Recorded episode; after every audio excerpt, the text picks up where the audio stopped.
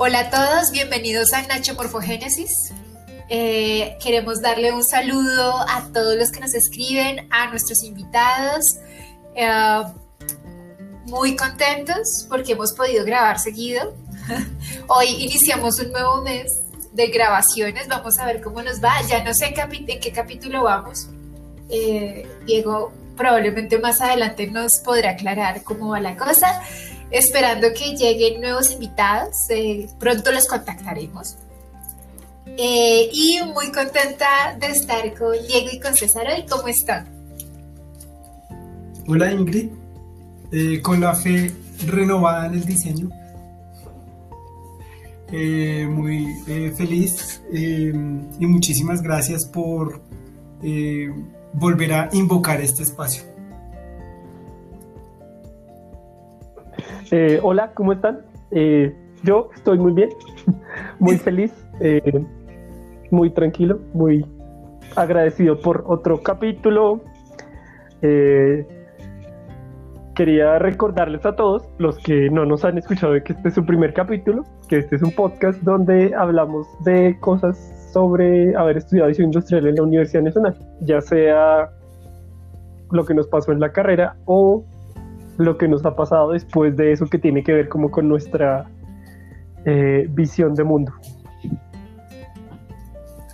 Sí, y, hoy nos vamos con un tema muy especial. Hoy queremos retomar nuestros capítulos anecdóticos. Eh, ya, ya estamos como empezando a armar esas tipologías de, capítulos, estamos en eso. Este es nuestro, nuestro prototipo número, no sé. eh, bueno, pero seguimos en construcción y vamos a hablar de un material que nos acompañó durante mucho tiempo y creo que todavía tenemos trazas de él en nuestros pulmones. Mm, sí. sí, sí, sí. Es decir, que este capítulo, eh, tú dices que es un prototipo y viene siendo como invocar ese material que nos estás proponiendo. Este es un, un podcast de bases. Eh, básicamente. Pero sin tanto daño pulmonar. no sabemos, no sabemos. Oh. Eh, solo para decir, este es el capítulo 32. Caramba, ¿cómo hablamos? y lo que falta.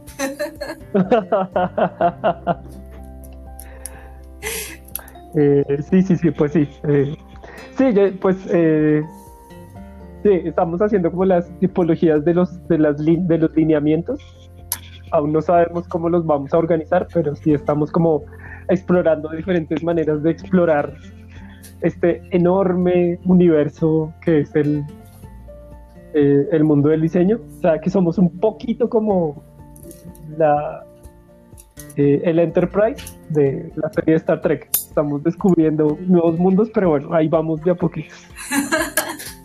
sí, sí, sí. Eh, entonces, no siendo más chicos, eh, nos vamos a meter en el maravilloso mundo de las espumas para modelos verdes que también se utilizan para hidratar flores. ah, pues, pues antes de eso, ah, bueno, no, no, no, sigamos, sigamos. Sigamos. Listo, tranquilo César. Yo sé que quieres hablar, pero lo haces, quieres salir de mí. en contados minutos eh, iniciamos. Entramos en Ok. Listo. Bueno. Empecemos.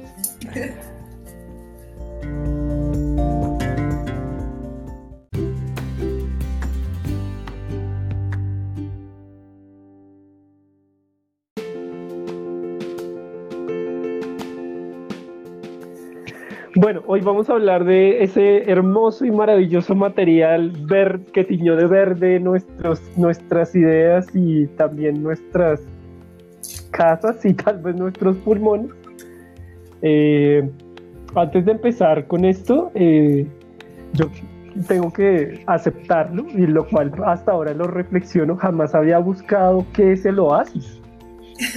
o sea, ¿qué, o sea, ¿qué es? ¿Qué es eso? Es qué, o sea, cómo, cómo, cómo sé qué material es.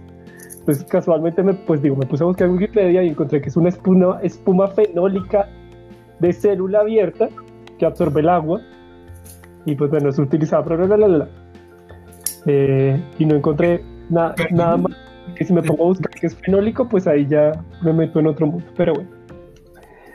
Eh, bueno, eh, yo quería contar, yo recuerdo, yo creo que yo ya he hablado un poco de esta anécdota, pero en taller 2, que era nuestro taller de morfología, por llamarlo así, morfología experimental, eh, yo recuerdo que estaba haciendo un, como unos eh, mouse, como una exploración sobre el mouse.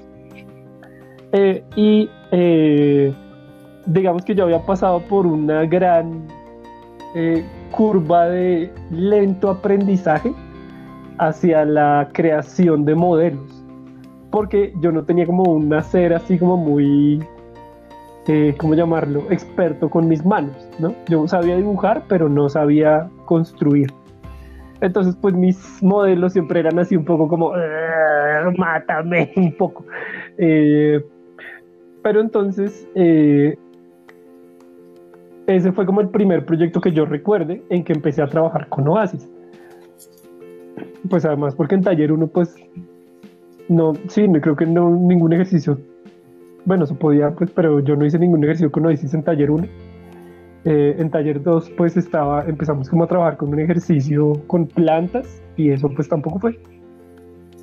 Eh, y eh, bueno, no me acuerdo. En todo caso, pues empecé a trabajar con este material porque pues es un material muy en boga en el mundo del diseño industrial, por lo menos en el tiempo que nosotros estábamos estudiando, era súper común que la gente dijera pues que el oasis era una opción bastante eh, común a la hora de realizar los modelos.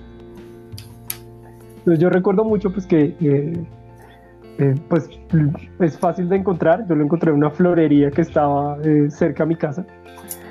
compré un bloquecito de cuánto podría ser, como 20. Como 20 por 20 por 10. Por, sí. por 10 por 7, algo así, sí, algo así, no estoy seguro.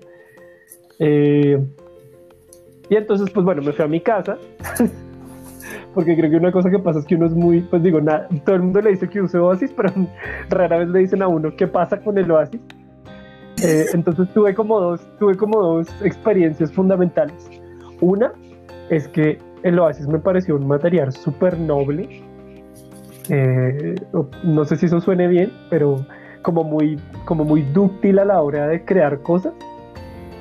Eh, y eso me, me, costó un poquito porque yo soy un o era un poquito, pero todavía lo soy, un poquito torpecito. así que para mí era muy fácil que el bisturí cayera en la mitad del modelo así y lo dañara. O, o que esto, bueno, no, eso, me, no, eso lo conté después, o que se me cayera algo encima y pues lo dañara. Pero también fue como un momento como de, eh, darme como de conocer el material y entender cómo funcionaba y pues que era realmente como muy dúctil a la hora de, generar morfología. Entonces, eh, uy, para mí eso fue súper chévere porque creo que es una de las primeras veces, si no la primera vez, que yo hice una forma que se asemejaba a lo que yo estaba pensando. Sí, como que la brecha entre lo que piensas y lo que haces se cierra, se cerró un montón. Entonces para mí fue así como súper, pues fue, fue como súper bonito. Además pues mis, mis modelos eran chiquiticos, eran como de, no sé, por ahí 5 centímetros por 2 por 3. Entonces pues del, del taco de Oasis me salían varios. Bastantes que dañé, pero al final hice unos que, con los que quedé muy satisfecho. Eh, creo que alguien sí me había dicho que los eh, que les echara como colbón con agua Sí. Eh, error que lo primero que hice fue que los eché con pincel y pues se dañaron. Pero pues después ya encontré como un aspersor y bla, entonces ya lo hice mejor. Pero bueno, eh, ahí creo que yo ya conté esta historia de que pues, les, eché caseína, bla, bla, bla, quedaron bonitos, me gustaron, bla, bla. Pero lo otro que pasó al mismo tiempo es que me di cuenta que mi habitación se puso verde. Y creo que eso jamás, jamás, jamás lo había pensado pero, pero fue una cosa loquísima porque pues también por el uso del oasis, pues uno si no tiene una buena ventilación, pues se le mete en la nariz y es muy común que el cuerpo diga como esto no me pertenece y quiera expulsarlo con un estornudo. Cosa que lo único que hace es que hace que todo el polvo que has acumulado vuele por todas partes. Sí. También pasó algo así. Entonces yo estaba seguramente tallando o algo, lo que sea. Y pues claro, empecé a sentir como un ardor escosor en mi nariz, estornudé y pues todo empezó a volar y todo. Bueno, yo no le di importancia en ese momento, o no tanta, pues porque estaba más enfocado en la entrega. Eh, pero entonces cuando ya terminó la entrega y volví a mi casa, me di cuenta que no había hecho algo importante y era limpiar. Y yo pensé pues que lo único que tenía que hacer era limpiar mi mesa. Eh, y pues sí, limpié la mesa, pero entonces eh, había algo en el aire. Era como una presencia que estuvo conmigo mucho tiempo. Eh, pues claro, yo, menos mal que en ese tiempo yo dormía en un colchón. Entonces mi colchón estaba guardado en mi, en mi, en mi armario eh, menos mal, pues que al entonces no le, no le eché Oasis. Pero entonces cuando lo puse, sí voló el Oasis. Y entonces toda la noche estuve como rascándome la cara y así como, ¿pero qué es esto? No sé qué. Claro, al otro día cuando me levanté empecé a ver como un montón de rastros de oasis por todo mi cuarto y a pesar de que intenté limpiarlo muchas veces, pues nunca se fue. Hasta que ya me tocó como sacar todas las cosas de mi cuarto y limpiar de la mejor manera que pude, pero fue una experiencia muy extraña. Eh, además, porque es una cosa como que... Sí, creo que pues para la gente que lo ha usado es como, como que se te queda pegado en el alma. Sí. Que se queda en la mente, como que, o sea, a la vez es como muy bonito porque puedes hacer muchas cosas, pero a la vez es como muy pegachento y se queda y no sé qué. Eh, creo que yo, por ejemplo, y recuerdo un poco en la universidad que admiraba a la gente que podía controlar el oasis. O sea, como que, como que hacía un, compraba un pliego de algún cartón y tallaba sobre ese cartón y luego tenía el modelo, lo guardaba en una caja y luego cogía el oasis y lo botaba y no pasaba nada. Para mí era, eso era como mágico. Pero pues sí, definitivamente fue como un, un material que me, me, sorprendió mucho y la verdad, pues sí, pues eh, le debo mucho como a mi eh, proceso como diseñador industrial porque ahí empecé a como a, como, a, poder acercar mis ideas como a lo que yo quería mostrar y lo que podía hacer. Eh, ya, creo que esa es la historia. pues es la historia que, que, que, vivimos muchos. Yo, yo recuerdo que la primera persona que me habló del oasis y de un acabado posible precisamente fue, fue Diego yo tenía que hacer algo, eh, un trabajo, y él me recomendó que aplicara masilla para carros sobre el oasis. Porque él lo había hecho con, creo que con una manzana. Sí. Claro.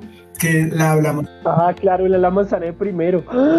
Sí, entonces corrijo mi, mi, mi, comentario. No fue la primera vez que usé el Oasis, perdón. Lo que, bueno, eso no le recordaba, pero... pero sí, sí, sí marcó esa época de Taller 2, porque todos nos volcamos al Oasis. Y ahora veo eh, que para hacerle justicia comercial al Oasis, esa es la palabra registrada, eh, marca registrada de una empresa, pero en efecto ah. una espuma floral y también pues para las personas que nos escuchan eh, en otros países que de pronto no la conocen con ese nombre, espuma para eh, que absorbe agua y permite que las personas puedan hacer arreglos florales dentro de un jarrón y que las, la composición quede firme, quede rígida. Em, pues eh, ah, eh, tenía esa historia que se me quería escapar antes de empezar, tenía que ver con como, le explico a mi tía que es diseño y el impacto de, de, muchas personas en la familia al ver que uno iba a comprar Oasis y llegaba con Oasis. ¿Para qué? ¿Para qué? No, es que tengo que hacer unas formas. Mm, ah, mm, entonces era como, como un cortocircuito y como así que con eso va a hacer un trabajo de la universidad, está loco. Sí, sí, sí. Entonces, sí, eso eso, eso pasó, pero quería detenerme en el detalle que cuenta Diego y esa experiencia de la facilidad de llegar a esa forma porque en efecto yo creo que fue un tema generacional. Em, era una forma de explorar de manera rápida, de, uno podía hacer un boceto, podía em, eh, geometrizar unas curvas y pasar rápidamente esa curva a una volumetría. Entonces, de una u otra manera uno podía corroborar si eso se adaptaba a las especificaciones que uno necesitará en su, en su diseño. Y le preguntaba yo a una mm, estudiante que en este momento está cursando, creo que octavo o noveno, mm, y ella nunca exploró el oasis. Entonces creo que el sucesor del oasis eh, pues han sido los, las tecnologías de modelado 3D. Nosotros estuvimos como en esa transición en el que llega el, oasis como una herramienta rápida, pero, pero el modelado 3D, aunque me siento mejor con el oasis, ellos han, han esos, esos prototipos no prototipos, esos modelos formales, esos acercamientos formales de, los diseños, pues ya los han pasado o los han validado eh, a través de, del 3D, de la, del modelado 3D. ¿De la impresión 3D? No, no necesariamente, cree, porque igual eh, nuestro, Oh, nuestro acercamiento con el Oasis pocas veces llegaba a ser un prototipo real, digamos, no, no, no, no permitía una funcionalidad. Lo, de lo, el, el- ese, ese enemigo de nuestros pulmones, ellos lo tienen con, con la fibra de vidrio la lijada de la fibra de vidrio. sí. Uf. Claro, es peor. Es peor. yo no saber. Bueno, Es, pues, bueno, Sí. también es cierto. Eh, entonces ella nos decía que no, que, que no, nunca usaron Oasis. Es decir, en este momento los estudiantes de diseño ya no usan Oasis. Creo que se hubiese perdido un, un interesante producto del portafolio de Don Darío, que era el que vendía Oasis. sí, el- Y siempre tenía... a, a veces no había oasis ah, verde, que eh, la espuma era mucho más fina, sino un oasis blanco que era Ah, más sí. grueso y uno sufría con eso porque los acabados no eran iguales, porque era, sí, más, eh, la, la, la, la partícula era más grandecita, era, sí. Claro, y rellenarlo eh, o hacerle acabados. Porque, eh, pues, para todas las personas que han molestado con el oasis y que han- se han tirado los floreros de las tías o de las fiestas, eh, es una sensación muy agradable hurgar el oasis Ah, sí. hasta el fondo. Análogo a, a oprimir eh, burbujitas de, de, de del plástico. papel, las, de los plásticos de embalaje. Entonces, con este oasis verde uno podía eh, cortar con bisturí pues, los segmentos para aproximarse a la forma y después con una lija o con la misma mano, que era peor, porque el polvo era más fino y terminaba uno aspirando ese polvo, em, lograr, lograr esos acabados mucho más em, definidos. En cambio con el otro, el otro era áspero, era Áspero. duro. Y cuando uno aplicaba ya masilla, estuco plástico, bueno, el, el- el- el recubrimiento que uno quisiera ya para empezar a aplicar pinturas, ya no era tan... Era más difícil. Sí, de los recuerdos que tengo yo con el Oasis fue que en primero nos pusieron una entrega de expresión eh, en donde teníamos que utilizar Oasis. Sí, creo que ese fue mi primer acercamiento. Sí, que era, o sea, como una entrega oficial, no, no solamente como un tema de exploración, sino como una entrega oficial. Yo recuerdo que hice un lindo inodoro. Un poco exagerado, o sea, las proporciones estaban como mal. Entonces, el, el, ¿cómo se llama esta parte del inodoro? O sea, eh, La- no es- la cisterna y, Está el tanque y, y el, y la taza. la taza. Eh, la taza era muy grande, o sea, si tú la volvieras a escala 1-1, eso parecía una piscina. Bueno, todos son tendencias, ¿no? Era- era- se veía como raro, o sea, el cuerpo del ser humano, Normal. no, sí, no, eso no cuadraba, pero se veía curioso, ¿no? Era como más una interpretación artística de un inodoro. Era así, sí, sí, sí. No era esa la intención, fue que las proporciones no me quedaron como yo quería. Ah, pero interesante, interesante. Creo que se la terminé regalando. Ah, pero para que vean. Claro. Qué bonito. Sí, interesante. Quedó regalable. Quedó interesante. sí, sí, sí, no me lo imagino ya de portalápiz. Eh, y también de las cosas que recuerdo el segundo semestre, que fue el semestre en donde más lo utilizamos, eh, las trasnochadas más horribles esperando a que se le secaran los acabados al oasis. Y unas, bueno, finalmente creo que la que más servía era la masilla, la masilla, la masilla para carro, pero ojo porque es que ahorita la masilla para carro la que más se usa es la que tiene dos componentes. Sí, es plástica, es poliuretano. Eh, eh, no. es epóxico, es resina epóxica. Eh, no, es la masilla. La masilla gris. La masilla gris, sí, que se disuelve con tiner. Sí. Esa, esa, la otra no. Bueno, también sirve, pero en esa época utilizábamos la masilla que se disolvía con tiner y pese a que se, el disolvente se volatilizaba más rápido, igual tocaba esperar, o sea, y ojalá estuviera como era de noche y hacía frío, madre de Dios. Espería que salga, porque lo que pasaba con la caseína, porque inicialmente nos, nos enseñaron fue aplicarle caseína, la caseína así nunca se secaba y se cuarteaba. Sí, era frustrante. A mí yo no pude con la caseína. No. No, yo siempre usé esa masilla para carro, pero la, la técnica profesional era aplicarla con pistola. Tampoco, no, no, nunca la, la, hice. Yo aplicaba con pincel, con, con las manos. Sí, sí, uno se inventaba. Pues no tenía como, y hubiese sido muy triste para mis padres prender el compresor a las 2 de la mañana para pintar. No, no. Poco práctico. Pero sí escuché, por supuesto, el maestro Galmer. Eh, adelantaba esas técnicas avanzadas de modelado y prototipaje. Sí, sí, sí. Yo, yo dentro, pues que Galmer era un dios con esa vaina, o sea, él hacía magia, la forma le, salía, le fluía. Sí. Eh, uno hacía cosas así, como, primero eran como extruidas, ¿no? O sea, no se exploraba la tridimensionalidad, sino que se diseñaba lo que estaba al frente. Vista lateral, vista frontal. Uy, eso ya sé. No, no, no, después uno aprende que tiene, o sea, uno seguía diseñando con base en el ladrillito. Sí.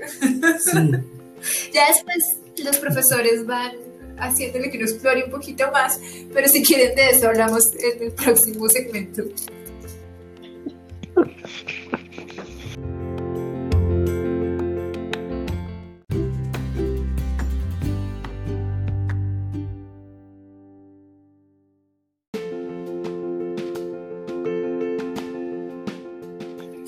Volvemos. Eh, no, creo que me dio bastante risa lo de. Lo de que. Ay, se me olvidó. ¿Qué fue lo último que dijiste? Eh, yo estaba hablando de cuál era nuestra exploración de forma al inicio y que cogíamos el ladrillito porque lo Ah, sí, lo, uy, los ladrillitos me dio mucha risa. Eso me dio mucha risa. Sí, yo recuerdo también eso de que las formas 3D es que sí, pues creo que ahora como pues viéndolo en retrospectiva, como desarrollar ese pensamiento 3D es, es, complejo, eh, como en la mente, ¿no? Como que, como que no es tan fácil. Eh, sí, yo pues eh, creo que también recuerdo mucho como, pues sí, del oasis, pues como, pues que también era como, como que una cosa que pasaba era que venía en un solo tamaño. Sí. Y ahora acabo de ver que no, porque vi unas imágenes en internet y pues el oasis viene de muchas maneras, de las formas en que hay eh, arreglos florales, ¿no? Por supuesto. Entonces hay unos que tienen forma de dona, hay unos que tienen forma de arco, pero bueno. Creo que yo en ese tiempo no lo sabía, para mí había, eran un bloquecito eh, del tamaño del que ya hablamos. Eh, entonces, eh, como que como que eso también circunscribía como el, tamaño del, de, la idea. Bueno, había gente que no, pero en mi caso un poco sí. Eh, pero creo que yo personalmente una de las cosas que recuerdo del Oasis era que era fácil. No sé, como que yo recuerdo entregas en que uno compraba un Oasis, no sé, 15 minutos antes Sí, y, y lo se sentaba como en el en- detrás de la facultad y pues lo hacía algo y pues llegaba con algo y decía, ah, sí, lo estoy desarrollando y no sé qué. Ay, gracias. que va en contra como de lo contrario y es cuando vas en un bus y que es muy fácil que alguien te aplaste el oasis, por llamarlo así. sí, claro, era muy susceptible a esos accidentes. Y yo no sé si a ustedes les pasaba, pero era, era también, uno, uno quería ser un poco pulido, pulcro con, con el modelo y empezaba a utilizar lijas. Y con la misma lija arruinaba la forma. Ah, sí, se le iba. Sí, El, el- con, el, con el borde en cartón rompía. Sí, eso pasaba y después rellene con masilla. Sí, la cosa era. Y ahora que habla Diego del, del tema de las de las de sobrepasar esas volum- los volúmenes del ladrillito comercial, también lo intenté con resultados eh, un poco complicados y era aplicar pegante en ambas superficies, eh, poner como una especie de tarugo con palillos o Sí, con palos de claro. pincho Claro, y empezar a unir bloques para después empezar a tallar claro. pero la unión nunca quedaba, pues ya no terminaba con masilla rellenándola, pero mm, no era tan, tan noble al unir. Cre- Creo que es justo que hagamos clase de oasis. Uno.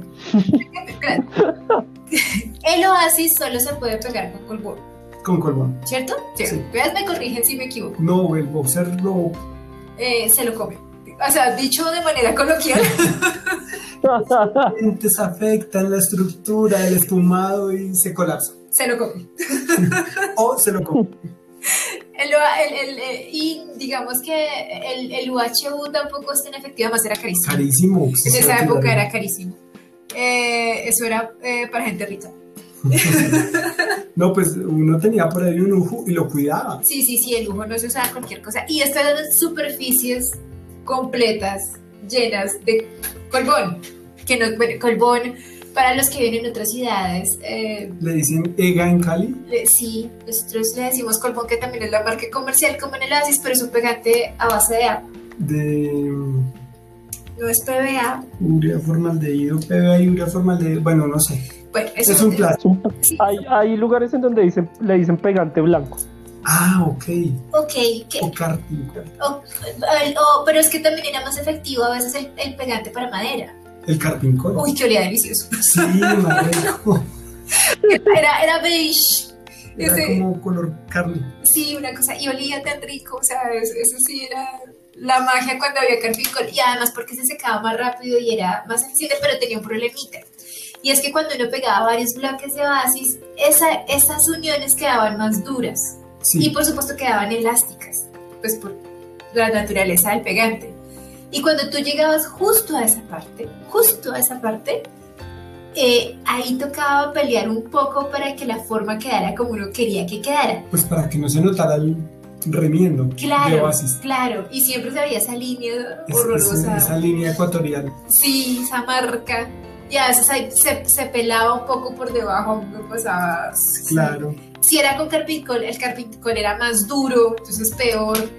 Eh, y uno inventaba, se inventaba cosas, entonces era como, yo, yo me acuerdo que hacíamos como una mezcla entre colbón y polvito de oasis para Ah, tapar, sí. para rellenar los huequitos. Sí, como una. Sí, sí, y era como para los imperfectos. Sí. que uno se, se, se inventaba esos trucos para poder tapar esos eh, superficies antes de aplicarle el acabado.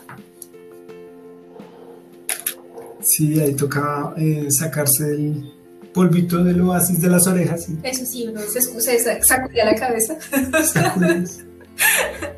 Sí, porque si algo pasaba es que uno quedaba verde de cabo a rabo, o sea, no, no, no había nada que no tuviese polvillo, las pestañas, las cejas, la nariz, es así, uno miraba dentro de la nariz era verde. Las gafas, las los que usaban gafas. No, las gafas terrible. Eh, creo que yo le, le, debo una crisis asmática al, al, al polvillo de los ya después me acostumbré, creé resistencia. eh, pero sí, este tema de, de, bueno, uno, unir las, las piezas, eh, lo que tú dices de los taruguitos sí era importante, porque si no, pero el problema era cuando el tarugo empezaba a bailar en el oasis, pues claro, porque el oasis es tan, es, tan, es tan suave y tan noble que si uno movía muy duro el bloque, pues hacía un hueco más grande de lo que debería, entonces no, era... Era, era como frágil la vaina. Sí, sí, sí, pero sí era un material muy noble, o sea, le permitía, le permitía a uno eh, explorar la forma muy bien y con los acabados, cuando se lograba un muy buen acabado, era maravilloso. Y para eso utilizábamos diferentes tipos de lijas. Entonces uno empezaba con la lija 80, no menos, como lija 100, digo más, como con lija 100 Dejaste 200, no, eso era muy... Muy, grueso, sí. Como 200, el hecho es que uno terminaba, el, truco o lo que me decían a mí es, usted termina con lija 500 y después con servilleta. Con papel craft era bueno, pero no, con lija 400.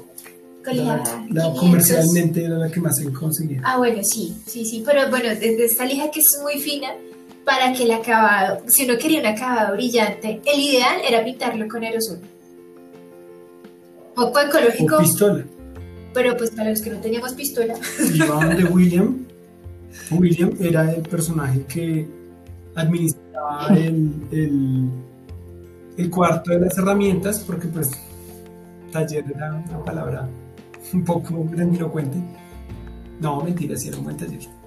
Y, ahí uno pintaba con... El problema es que ponerse a mezclar y después limpiar la pistola. Entonces era más fácil pagar 3.500 pesos que costaba en ese momento una lata de spray. Más, las latas eran más caras, era cariño. Pues mi, memoria me dice que eran más costosas y yo, para serte honesta, yo no sabía manejar las pistolas. Creía que era un misterio así eh, del otro mundo, cómo graduar la presión para que no se estallaran las pistolas, como nos contó Diego en otro capítulo.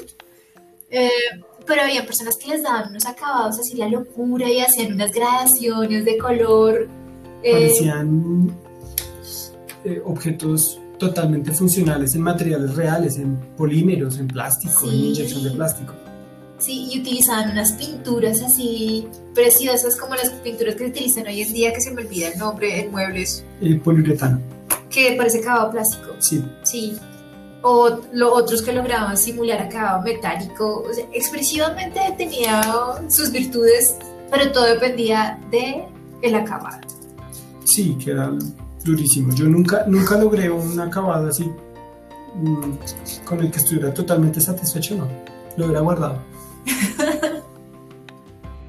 sí, estoy de acuerdo. Sí, yo también pensaba mientras hablaban como que, eh, pues que sí, estaba el recubrimiento que decían de caseína, que a mí, a mí en cambio sí me iba muy bien con la caseína. Eh, yo creo que porque yo había usado mucha caseína, porque a mí me gustaba mucho usar papel, digo, en especial cartón paja. Entonces el cartón paja y la caseína se llevaban muy bien y pues eh, ya pasarla al oasis, pues yo ya tenía como más familiaridad con la caseína. Pero sí, yo recuerdo yo no recuerdo a mí quién fue, tal vez fue Galmer, alguien me dijo lo de las masillas, o tal vez fue Abdenago, de la masilla para carro, eso fue una cosa así absurda, porque lo que pasaba con lo que pasa con la caseína, o lo que pasaba con la caseína, o lo que yo entiendo, porque tampoco es que lo, lo sepa realmente, es que la caseína cuando se secaba parecía vinilo seco.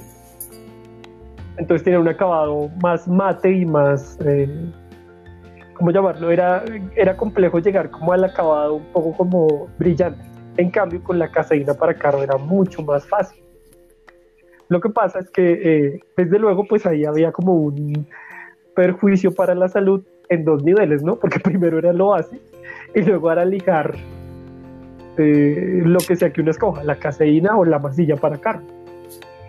Pero sí, yo recuerdo esto de, que la masilla para carro era, era que era disuelta en tiner y pues ahí también había que experimentar a ver cuánto tiner había que echarle para que eh, no se humedeciera demasiado el, el oasis, ¿no? Porque también era eso, era como esperar si uno le echaba. Yo creo que una vez yo le eché mucho tiner y nunca se secó. y me quedé así como, ay, Dios mío. Sí, se pero... sí, pero sí, yo también recuerdo gente que hacía unas cosas con oasis increíbles. Como unas, como que tenían una capacidad de hacer unas morfologías muy chéveres como en forma de exploración. Como que eran así preciosas. Creo que yo nunca alcancé ese nivel y menos en acabado. Pero definitivamente era un material tan divertido, tan divertido. Además, porque yo recuerdo mucho que una de las cosas que yo hacía cuando yo hablaba con alguien que estaba haciendo algo en Oasis era coger un pedacito y, así como decía César, espicharlo, así como volverlo una bolita y abrirle huequito y era como eso de, ay, la, la, la, la, la, la, la más bonito. Era desestresante. Sí. Es que sí era un material muy noble, muy, muy, muy, muy noble.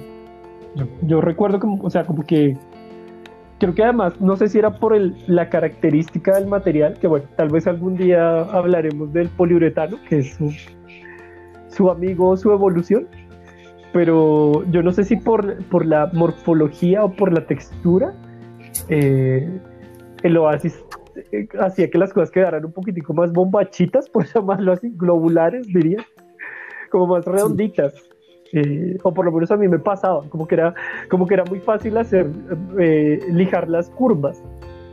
Entonces, eh, sí, era como más fácil hacer como unas curvas así como bien sinuosas porque el material daba como esa posibilidad. cosa que por lo menos para mí con el poliuretano pues tampoco me salía tan fácil porque el poliuretano era más duro, pero bueno, de ese, de ese material hablaremos en otro capítulo. Oasis tenía esa ventaja y es que le gustaban las, las dobles curvaturas.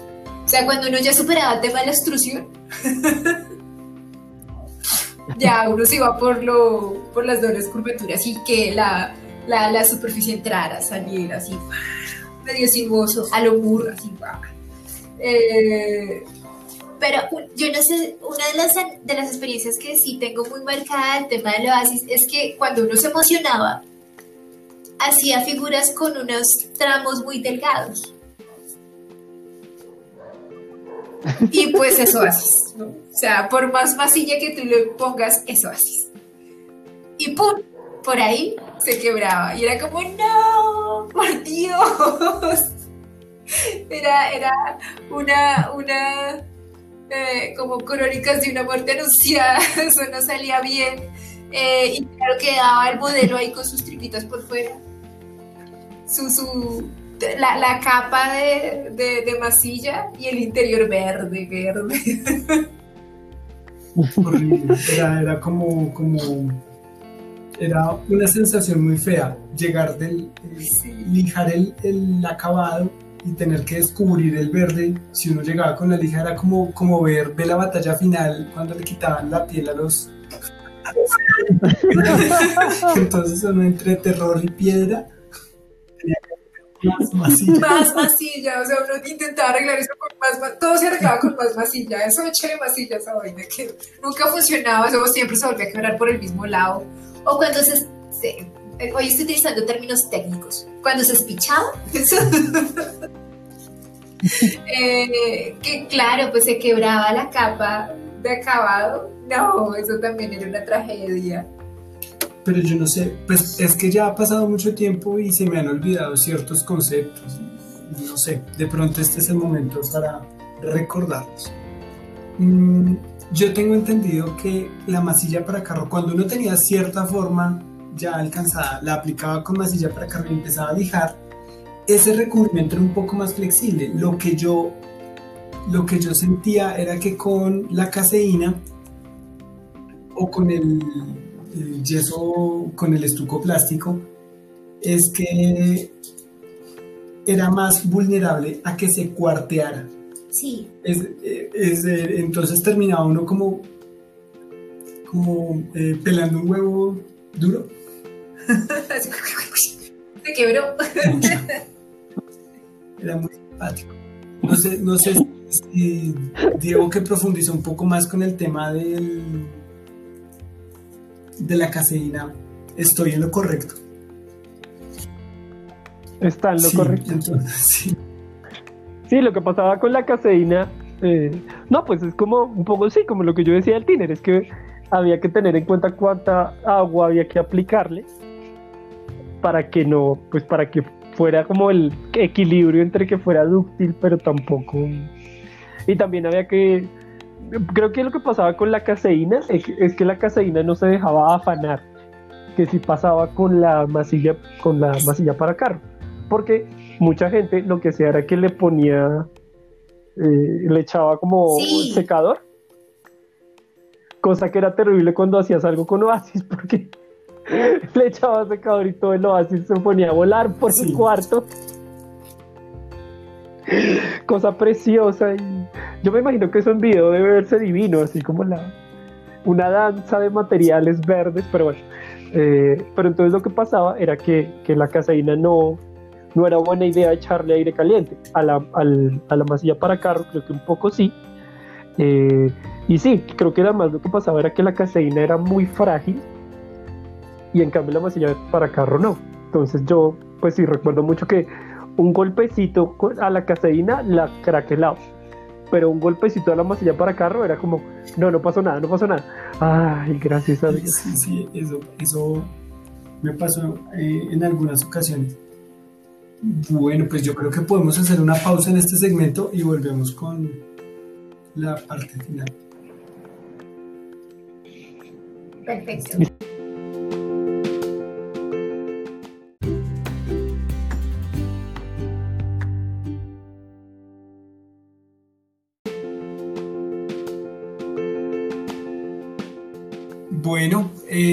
De este descansito y de tomar energías con un tintico, nos vamos entonces con este último, y a manera de conclusión eh, en este espacio, eh, ahora que eh, Diego nos, nos cuenta de esa herramienta maravillosa que era el secador de la mamá.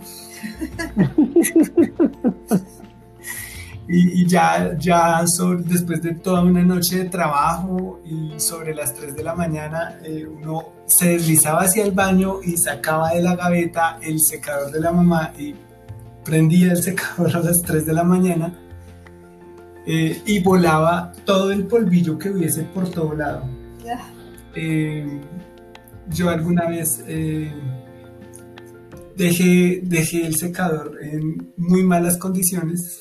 Ay, por Dios, estaba el vasillo y tal cuento. Claro, horrible. Y horrible. carricol, Carpi- una cosa rica. Y por los afanes se quedó así. Y, eh, recuerdo un llamado de atención muy, no sé, airado. si es el término que se puede utilizar con un secador y con mi mamá, digamos que. Perdón, mami. Es, es momento de pedir perdón. Sí. Estamos en, eh, en épocas de, de reconciliación. Sí, entonces, entonces el, el secador siempre fue mm, una, un aliado. Pues tanto, tanto así que en mi casa habían dos secadores, entonces eh, mi mamá decía pues para que lo usen los niños. mi hermana pues para peinarse y yo acelerando procesos a la- en la madrugada. O sea, que era Isa la que tenía que aguantar. eh, No, no, no, pues digamos que de ahí en adelante yo ya lo usaba, lo, lo volví a dejar limpio. Ok. Sí. Eh, no me quedó claro, o sea, con un, con un vaciado bastaba. No, pero, pero había casos y eran recurrentes de secadores que se sacrificaron durante el ejercicio del, del oasis.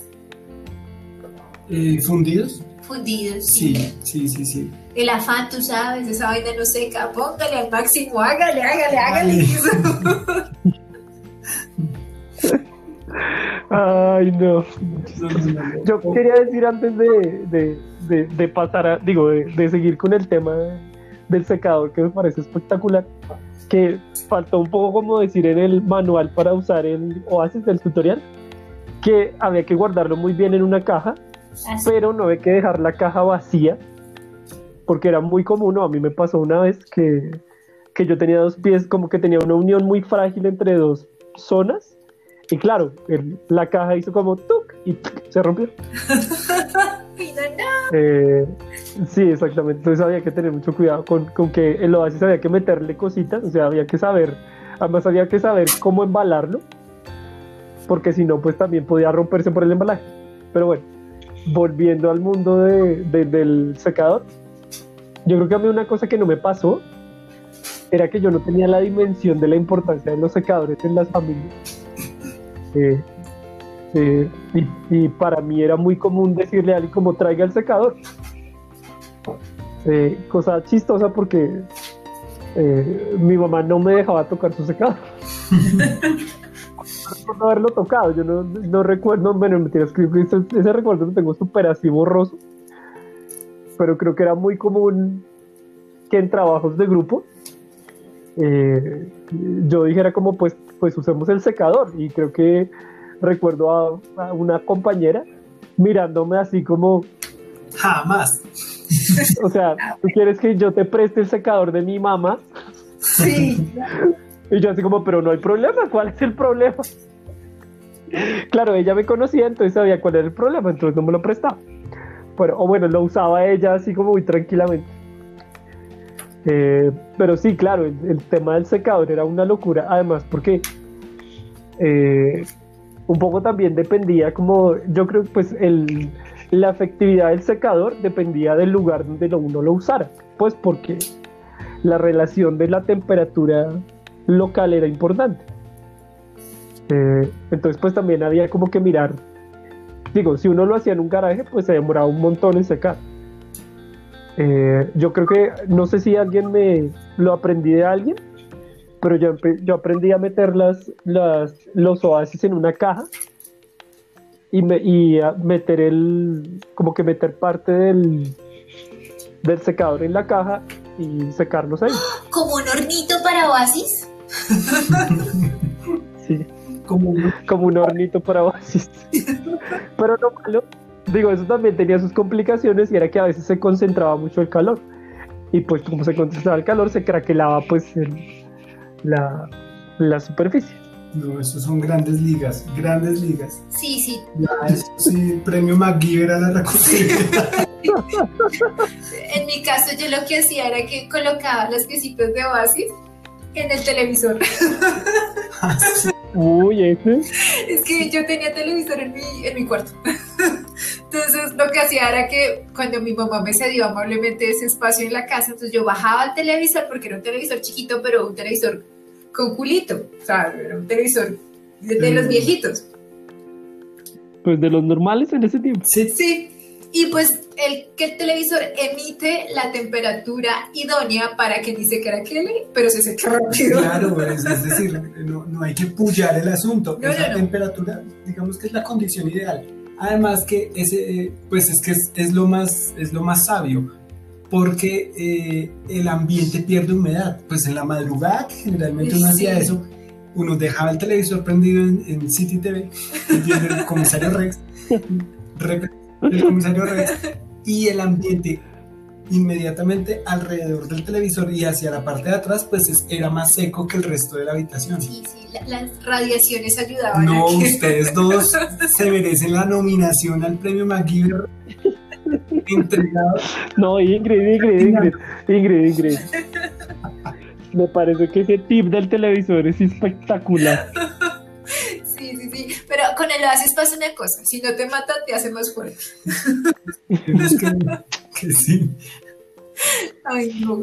Pero, pero, pero por otro lado, eh, el oasis fue un oasis en nuestro camino por la por el modelado, es también, ¿no? Es como porque por lo menos para mí sí fue muy desértico el paso de, de poder morfologizar o materializar las ideas que yo tenía sobre las cosas. Creo que lo así sí fue así como, como haber pasado por un enorme desierto donde nada me salía bien y llegar ahí y decir como, ay, qué bonito se ve. es una lógica poética.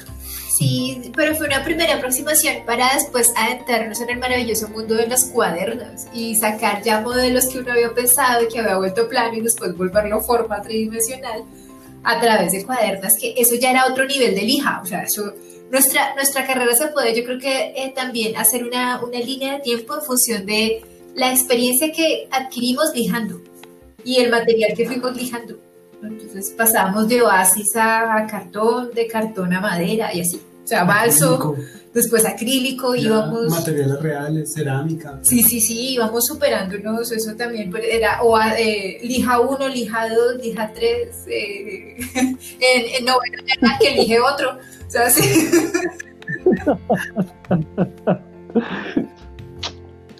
bien dicho, bien dicho. Sí, sí, sí. Y, eso nos da a nosotros eh, la voluntad del guerrero. Fíjense cómo es de importante lo haces en nuestras vidas. Sí, claro. Ahora uno ya ve una, yo veo una pared y cuando hay que estucarla, uno dice, hay que lijarla, hay que lijar esa pared. No tengo miedo. No tengo miedo, me le enfrento a la pared. Mira tú, la palabra oasis es mucho más diciente poéticamente, es el oasis de la valentía. ¿no? Sí, a mí creo que el oasis me enseñó como a controlar mucho como, como la basura de mi trabajo. Eh, porque sí, porque era como una cosa que, o sea, como que, pues cuando uno empieza como a hacer trabajos, pues se preocupa por su trabajo y no por los restos que va dejando. A mí me tocó como forjar un sistema así de, trabaja cinco minutos, bota, trabaja cinco minutos, bota, trabaja cinco minutos, bota. Entonces creo que para mí me forjó mi capacidad como de, como de control de, de residuos. Claro, y uno también se inventaba estrategias porque claro, ya las familias tenían un límite y con justa causa. Tener oasis hasta en la cocina. la cocina no es justo. Y uno, no sé si ustedes también lo hicieron, pero sí, eso lo hicimos todos, que uno empezaba a lijarte, eh, a, modelar el, el, oasis, a moldear el oasis dentro de una bolsa. Eh, lo llegué a hacer cuando, cuando lo lijaba con la mano. Exacto, cuando uno, entonces uno metía todo dentro de la bolsa y uno era... Y la misma bolsa agarraba la estática, porque es que ese era también el cuento. Esas partículas terminaban con estática. Entonces llegaban a los sitios más inverosímiles. Sí,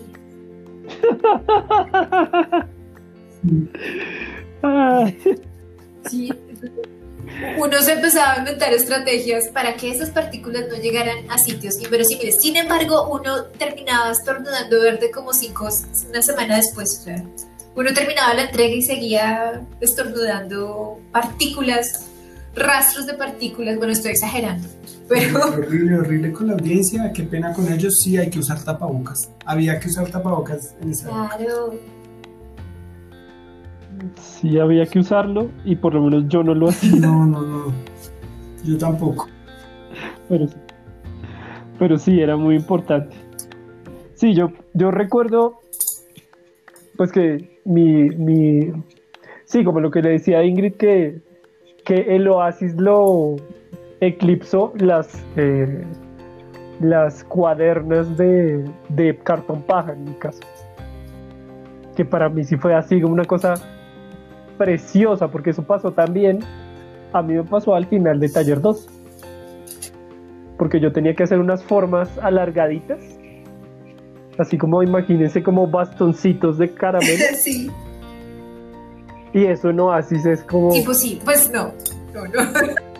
No, no es nada, no, no, es imposible, pero para mí y mi capacidad eh, de torpeza, por llamarlo así, era muy difícil. Siempre se me rompían así mal, además eran larguitas y delgaditas. Entonces, claro, cuando, cuando me di cuenta que yo podía hacer la misma morfología con cartón paja y dije, uy, eso cambió mi vida. Y le dije adiós al oasis, adiós amigo. Tal vez ya no te vuelva a oler, le dije adiós. Sí, sí. Había que decir pronto ese adiós. No, no, no. no, se puede con tanto con tanto polvillo. Ojo, pero, nuestra relación con el Oasis duró bastante tiempo, como dos años. Pero es que Taller 2 fue excesivo. Ah, no, sí, Taller 2 sí chupamos Oasis. Ahora, con temas de recursividad, antes de que yo le dijera adiós, eh, adopté una, una técnica que eh, consistía en determinar qué tan, qué tan útil podían llegar a ser los empaques que llegaran a la casa. Entonces recuerdo mucho que eh, mi hermano compró un flamante Nokia 25, 51, 25, creo. Y la caja era espectacular. Pues imagínense si ese celular era grande, que era creo que más grande que un iPhone, no sé en qué irá, como el 15. Y es, ese de teclas era inmenso, pues la caja tenía las dimensiones idóneas. idóneas para llevar esos trabajos que uno hacía en la casa y tenía que llevar a clase de 7 con todas las complicaciones que ya hemos mencionado antes en temas de transporte, entonces uno llevaba ahí su cajita o bien, o bien en la mano o incluso a veces en la maleta, no había lío. La caja era durísima, es tan dura que eh, de ahí guardo algunos de los recuerdos que hemos mostrado en redes en, algún momento. El, el, dominio está ahí guardado, eh, fotografías, cositas que, que que va uno eh, guardando, las tengo ahí. Esa caja es tan resistente que todavía funciona. No me imagino que, porque el celular también debe existir en algún lado.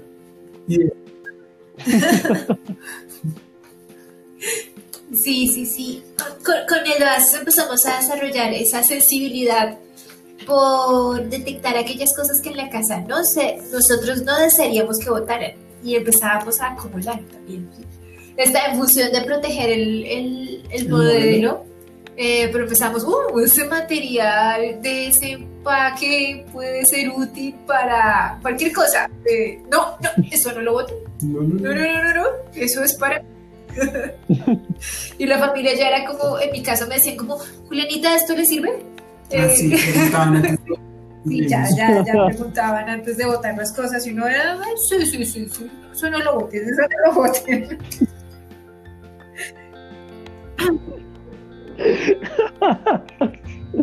Ay, muy bueno.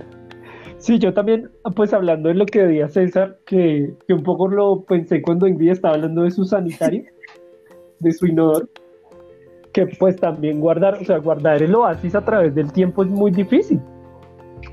Hay que ser muy cuidadoso. Yo todavía tengo como dos o tres piezas de la narración que conté al principio y hace poco cuando lo saqué para tomarle fotos se rompió mm. otro poquito. No es parte del recuerdo, es parte recuerdo. Pero digo, o sea, hay que tener también un arte para, si uno hace un trabajo, pues que, o pues que en ese tiempo que era importante para uno, pues mantenerlo en el tiempo a través de mucho tiempo. Sí, sí, sí, sí. Pero sí, a lo hace, a lo hace le agradecemos muchas cosas. Nuestra primera relación con la forma y la exploración formal fue con Oasis. fue con caseína. O aquellos momentos de aspirar tantas cosas. Sí, ama. Aspirar a más. y más y más hasta toser. Eh, yo lo quiero decir y dije que de, aspirar a ser profesional. Exactamente eso. Sí, yo lo que iba a decir era que, que lo así era un buen término entre, o sea, era como el material más real que se parecía a lo digital. Ahorita pensando como en lo que usa la gente, pues digo lo que decía César de que se usa mucho lo digital. Creo que, creo que lo así era como el material más noble para crear cosas eh, como imaginarias, ¿no? Como que uno no tenía que, o sea, como que tenía sus, claro, tenía su técnica, pero cuando uno lograba dominarla, uno podía generar un montón de morfologías eh, que era casi como si no estuvieran a merced de las leyes de la física, o por lo menos sí, como que, sí, pensaba como en estos, eh, en estos programas que hay ahora para, para hacer morfologías, como el, ay, ¿cómo se llama esta cosa? Es como estos programas que, que uno no modela como con, eh, como con forma, sino que a uno le dan una masa y uno lo que hace es que la transforma. No. ¿No sé si lo han visto? Ay, ¿Cómo se llama ese programa? Bueno, es, es muy famoso en el mundo de la, de la animación, pues porque básicamente lo que uno hace es como que uno le puede ir pegando y metiéndole dedos y, y parece como una plastilina virtual.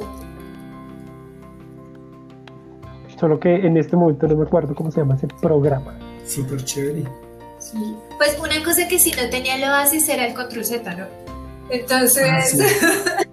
si tú quitaste un pedazo Ah, y claro. ese pedazo no tocaba quitárselo, había que hacer uso de las prótesis. Los palillos. Sí, sí. Los palillos, los palillos eran una cosa preciosa. Y uno ahí intente que la cosa no se notara tanto. Sí, salía, salía. Se eso. podía, se sí, podía. Sí, sí, eso. Se podía. Funcionaba. Lo que pasa es que uno era más cuidadoso con el tema de hago esto o no. De, de mirar las Sí. consecuencias de lo que está haciendo. Sí. Sí, pero no faltaba que uno llegara y como. oh, oh, oh, esto no era así de, de delgado. Porque uno podía. O sea, el problema, claro, es quitar el material. Eh, quitar de más, ¿no? Y pasaba a veces cuando uno Ay, quitaba sí. esa primera, ese, eh, dejaba, empezaba a quitar esquinas para que dejara de ser ladrillo y empezar a hacer la forma que uno quería. Eh, y ahí sucedían cosas raras, ¿no? Uno metía la cuchilla de más, la cuchilla se iba inclinada, Sí. eh, porque uno también desarrollaba estrategias, ¿no? Entonces uno utilizaba, sacaba de la, el bisturí eh, o la, el el, el- la- la- el cortador de la funda y era preferible utilizar el, para las- la primera fase el, la, la cuchilla gruesa, porque Sí. era más dura y se doblaba menos. Porque con la cuchilla delgada uno sabía que entraba esa cuchilla y uno no sabía No por sabía. dónde salía. Ahora que ustedes lo recuerdan, antes de terminar y no extendernos mucho, recuerdo que eh, el profesor Germán Silva nos hablaba de ustedes están con el oasis diseñan por su- sustracción de materia. Ah, sí, sí, sí, sí. Era el término sofisticado. Sí, sí, sí. Es un ¡Wow! proceso de diseño por sustracción. Y ahí dice, es diseño por adición. Sí, claro. Sí, sí. El diseño sustractivo, eso me recuerda a Diego Gravito. pero ese es otro. mundo. Eh, no, yo quería que ya busqué, es- eso se llama como escultura en Ujú. 3D, eh, de lo que hablaba, y pues hay diferentes programas como el Moodbox, eh, en el Blender también se puede hacer, se supone, pero el que yo recordaba que es el más famoso es uno que se llama ZBrush, o ZBrush, o Pero, llámenlo como ¿cómo quieran. funciona, que eh, lo que yo recuerdo que tampoco yo no lo volví a usar es que uno lo que hace es que coge como una masa o sea como un es como una esfera por ejemplo y la pone en el en el espacio de trabajo y entonces uno puede escoger como el tipo de transformación que quiere que tenga eh, el mouse o el puntero con respecto a la forma. Entonces uno puede ponerle como eh, no sé como eh, como empujarlo. Entonces, cuando uno es pitcher, eh, él empuja Ah, la forma hacia adentro. Entonces, sí, pues sí, es como una escultura en 3D. O sea, uno tiene que hacer ese proceso de ir espichando, moviendo, estirando, cosas así. Oh. Era, es eh, Súper chévere. muy divertido. Pero bueno, si quieren, No, no, no, que súper chévere. Habría que ver es que tanto, de alguna manera, esa, ese contacto de la mano con el material debe tener algún elemento eh, que modifique el cerebro. O sea. pues ahora lo están haciendo virtual, o sea, con una cámara, con un Oculus o algo así. Y tú lo haces así como con las manos. Pero bueno, eso ya es otro tema de otro Perfecto. podcast. La evolución Oasis 2.0, 4.0. Sí. O freeware. sí. Bueno, entonces si quieren, pues terminemos el segmento que ya nos pasamos un poquito.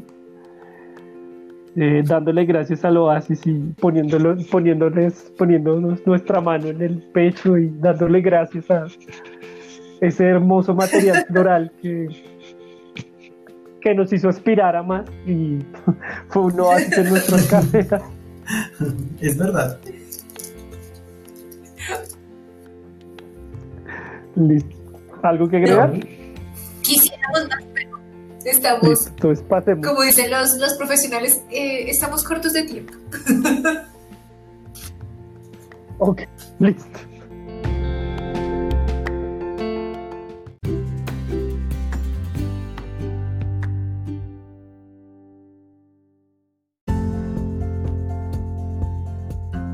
Bueno, de haber, después de haber pasado por el maravilloso mundo del oasis, de habernos preguntado tantas cosas sobre el oasis y habernos respondido tantas cosas sobre el oasis, eh, creo que quedan más preguntas en el aire y probablemente tendremos más capítulos acerca del yeso parafina o del colapisis o cosas así.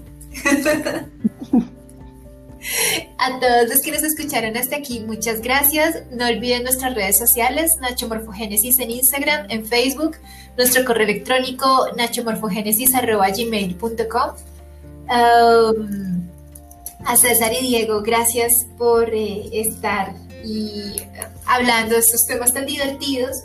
A Jenny y a Mario, como siempre, gracias por estar ahí. A todos los eh, que nos escriben, los tenemos muy presentes.